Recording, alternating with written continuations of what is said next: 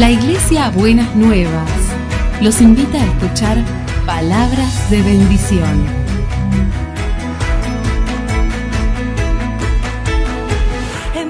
Si desean asistir a nuestras reuniones, los esperamos en Avenida de Lepiane 3925, esquina Subiría, Bajo Flores, Ciudad de Buenos Aires.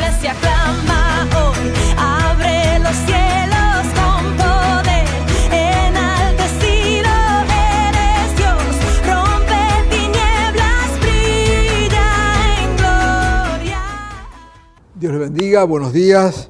Agradecidos al Señor que nuevamente podemos estar juntos en este momento ahora alrededor de su palabra. Esperamos que esta palabra, que es viva y eficaz, nos esté hablando también en esta mañana. La palabra del Señor para este día es los que esperan en el Señor. Vamos a tomar como punto de partida el Salmo 37, versículo 5, donde dice, encomienda a Jehová tus caminos, espera en Él y Él hará. Lo repito, encomienda a Jehová tus caminos, espera en Él y Él hará. En estos días de pandemia nos hemos acostumbrado a contar diariamente muertos y contagiados. Desde hace aproximadamente 10 meses, según el lugar, nuestra vida ha girado alrededor de los efectos devastadores de, este virus. Y la verdad que esperamos que pronto aparezca la tan ansiada vacuna que nos libre de este azote. Pero algo que la vacuna no podrá librarnos en este tiempo y en estos momentos es de los otros daños, aquellos daños colaterales de la pandemia, angustias, depresión, pánico, crisis económica, sueños frustrados, los sueños que tuvimos allí en enero para todo el año, en marzo se cancelaron.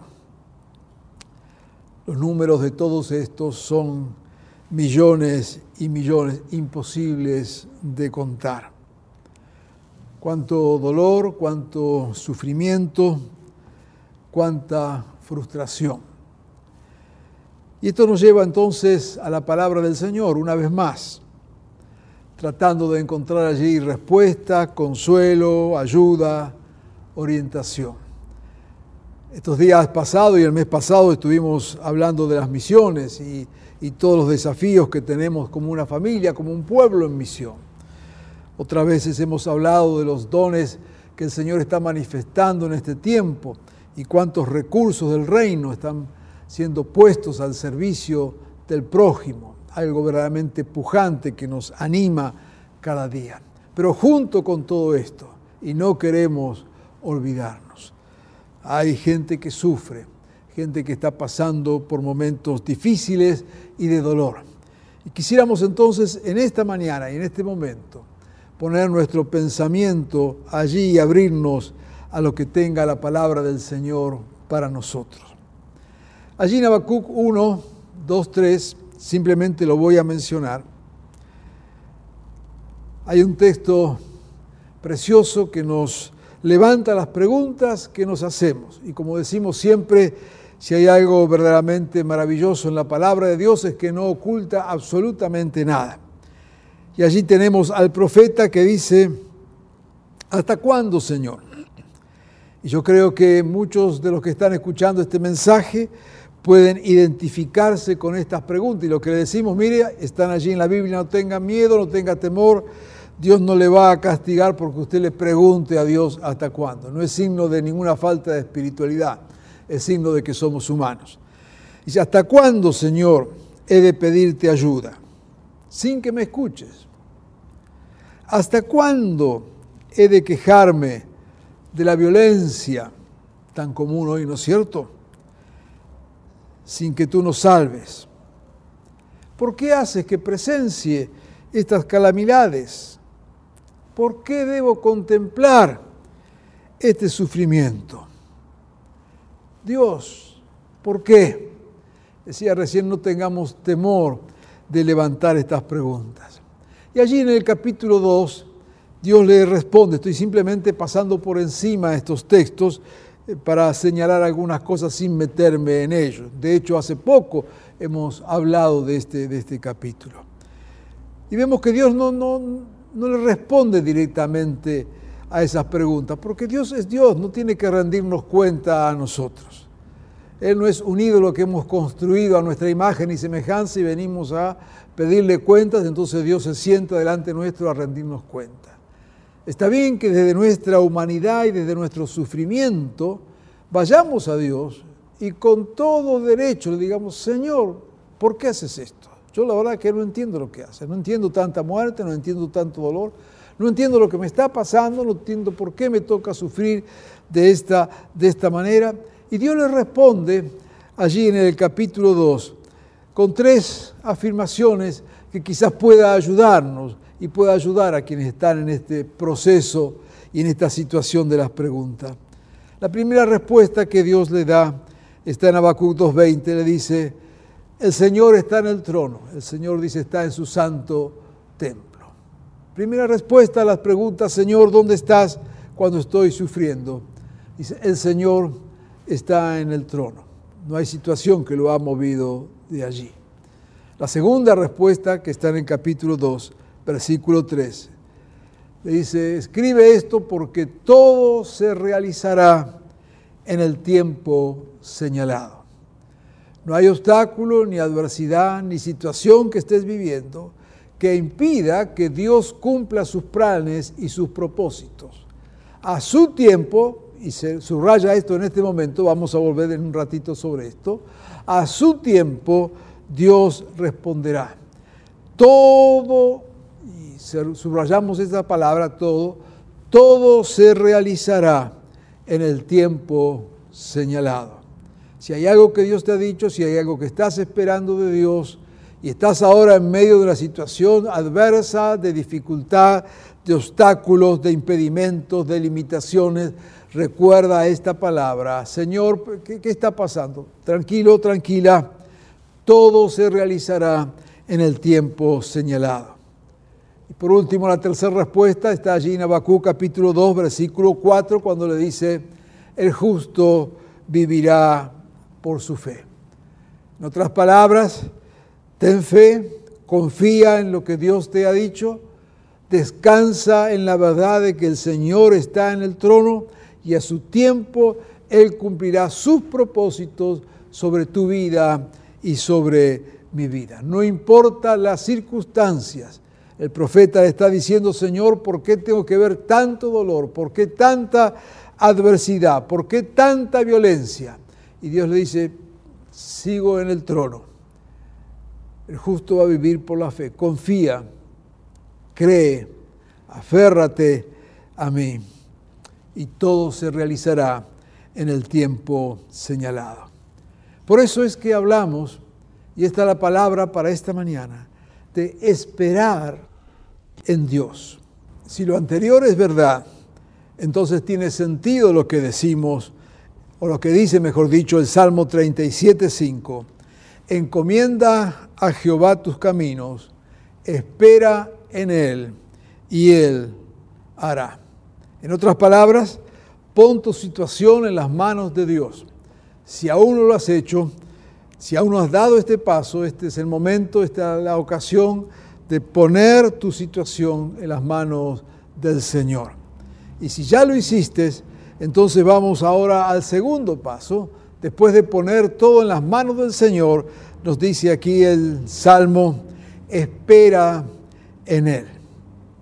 Y el tercer lugar, Él hará.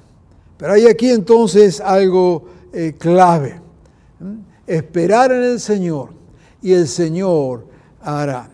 ¿Qué es lo que el Señor va a hacer? Y toma esta palabra bien conocida de parte del Señor para tu vida en este día. Está ya en en Isaías 40, ese bien conocido texto de Isaías 40, versículo 28 al 31. El Señor es el Dios eterno, creador de los confines de la tierra. Y esta es la introducción que hace el profeta para decir lo que Dios va a hacer, lo que Dios va a hacer en tu vida y en tu situación. Dice, Él fortalece al cansado y acrecienta las fuerzas del débil. Los que confían en el Señor, otro texto dice, los que esperan en el Señor, renovarán sus fuerzas y llegarán a volar como águilas. El Señor hará, ¿qué es lo que hará? Te dará fuerzas, multiplicará tus fuerzas, afirmará tu confianza. Serás capaz de levantar vuelo por encima de las circunstancias. Por eso dice el Salmo 40, verso 1 al 3, para aquellos que esperan en el Señor. Puse en el Señor toda mi esperanza.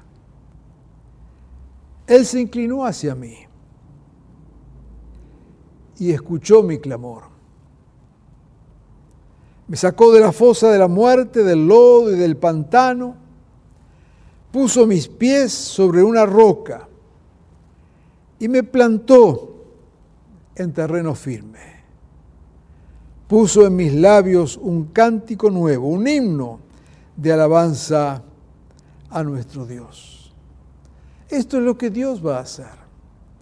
Y te animo a que te agarres de esta palabra que viene de parte del Señor este es el propósito de Dios. Esto es lo que Dios tiene en su corazón para tu vida. Lo que estás viviendo no es lo último, es lo penúltimo. Hay algo que Dios quiere hacer. No es el fin. Ya Dios va a estar obrando. Por eso dice el Salmo, al final vas a terminar con un himno de alabanza. El Salmo 22 dice, Señor Dios mío, ¿por qué me has abandonado? El sentimiento muchas veces es, pero ¿sabes qué? En el clamor a Dios, día y noche, viene la respuesta de parte del Señor. El que espera en Él. En Hebreos 6 nos dice, hablando de Abraham, cuando Dios le hizo la promesa a Abraham,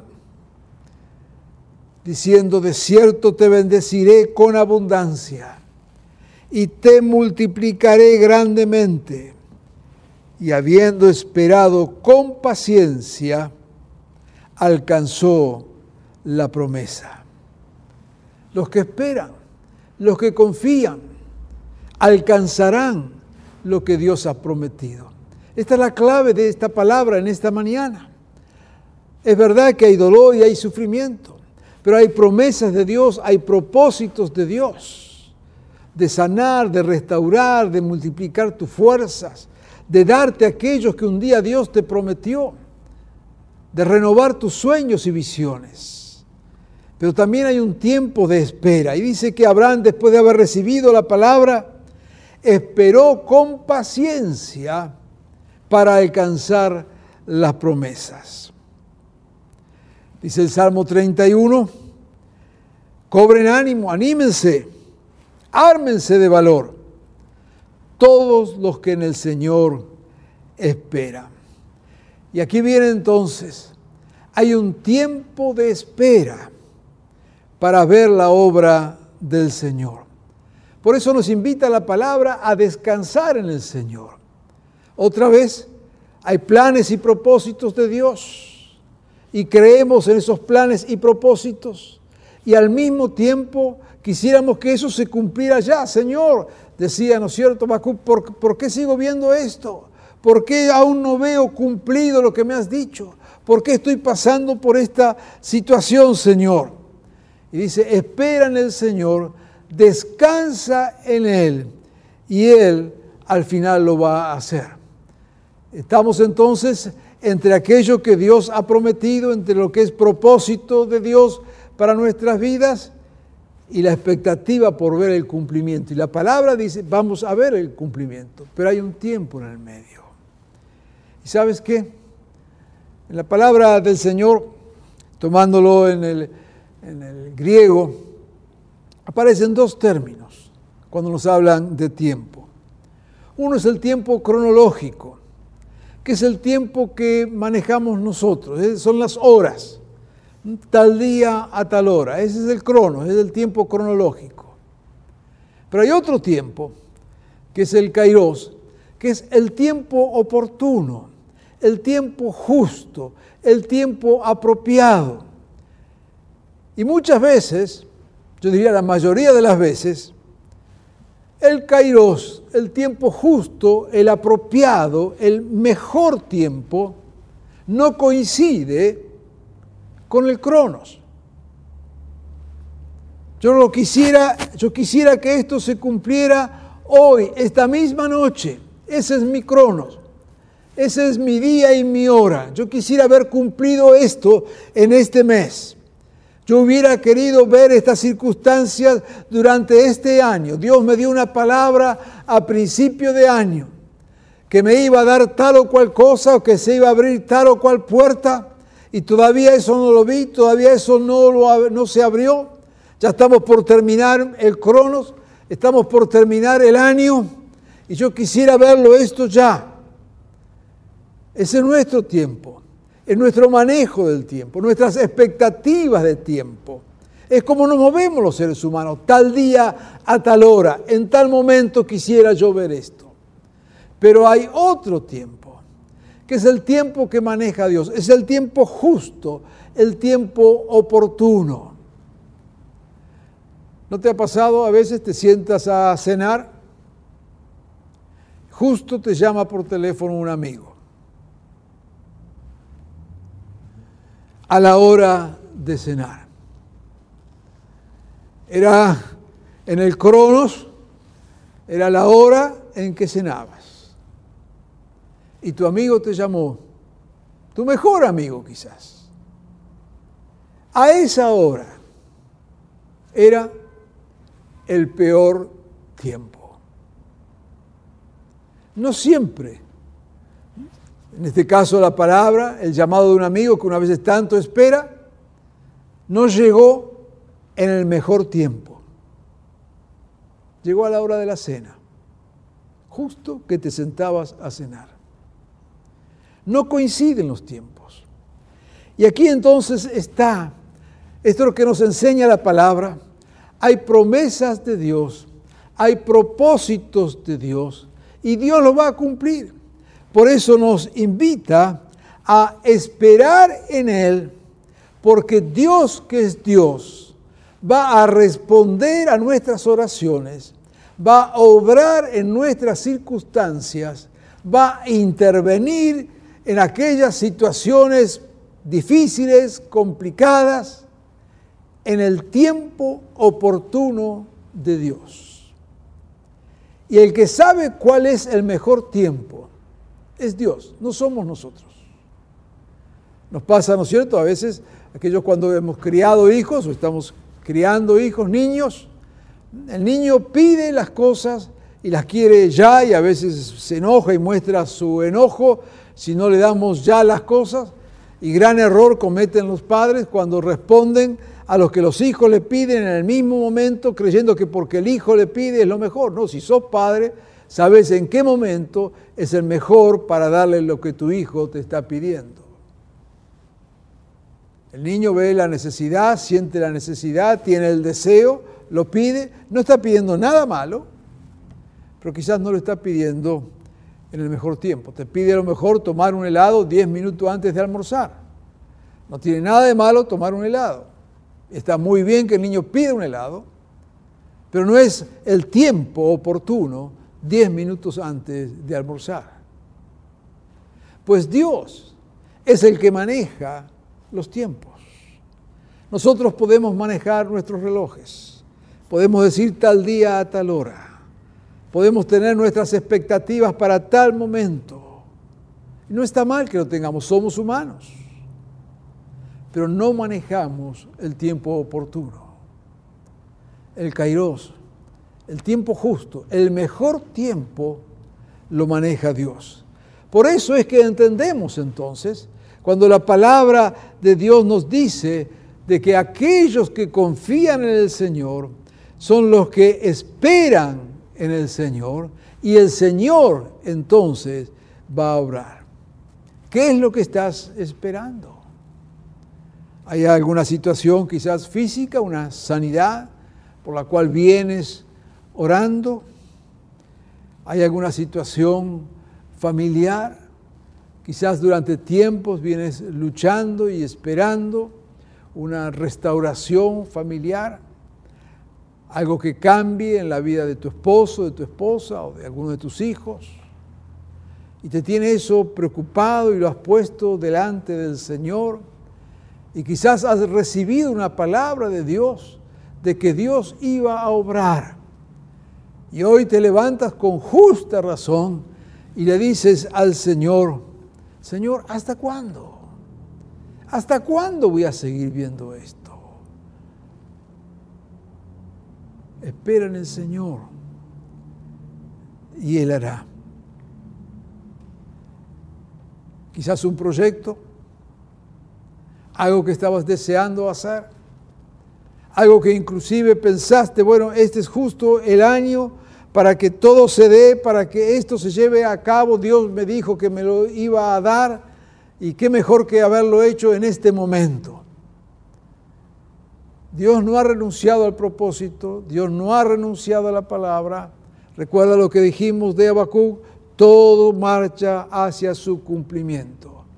Lo que ocurre es que en el tiempo de Dios, en el tiempo oportuno de Dios, Dios va a cumplir su palabra. Descansa en Dios confiando en la gracia y en la sabiduría del Señor. Ocurre también los ministerios.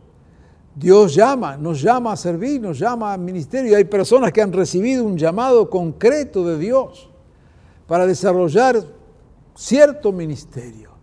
Y ve que las cosas no se dan y entra a desesperarse. Y yo quiero decirte en este día, el llamado que Dios ha puesto sobre tu vida él lo va a cumplir en el tiempo oportuno, que otra vez no es necesariamente tu tiempo. El reloj de Dios es diferente a nuestro reloj. Dios no mira las horas, Dios sabe de las oportunidades. Y en el mejor momento, en el mejor tiempo de Dios, veremos que Dios obra.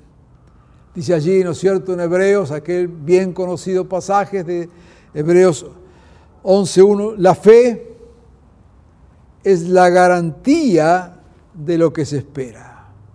Eso es fe. La garantía de lo que se espera. Y la certeza de lo que no se ve. Los hijos e hijas del Señor caminamos en fe, en la certeza de que en el tiempo apropiado de Dios veremos lo que aún no vemos. Lo que Dios te ha dicho ya es. Lo que Dios te ha prometido ya existe. Dios está esperando el tiempo justo para darnos. Por eso dice que la fe es la certeza de lo que no se ve. Si no existiera, entonces no diríamos que es la certeza de lo que no se ve, es la certeza de lo que no existe. Pero en Dios, las cosas, su palabra, sus promesas son sí y amén. Lo que Él te ha prometido, lo que Él ha dicho en su palabra creadora, ya existe. Por eso esperamos en Dios que en el tiempo oportuno de Dios Él responda a nuestras oraciones. los que esperan en el Señor. Encomienda a Jehová tus caminos. Espera en Él y Él hará. Quiero animarte en esta mañana a que puedas levantar tus ojos por encima de las circunstancias y tener esta actitud de esperar en el momento de Dios. No dudes, no te desesperes, confía y descansa en Dios. Y tus ojos verán lo que Dios te ha prometido, porque su palabra es fiel y verdadera. Que Dios te bendiga. Confía en el Señor. Pon tus caminos en sus manos. Tu esperanza en las manos del Señor y verás que Él lo hará. Dios te bendiga.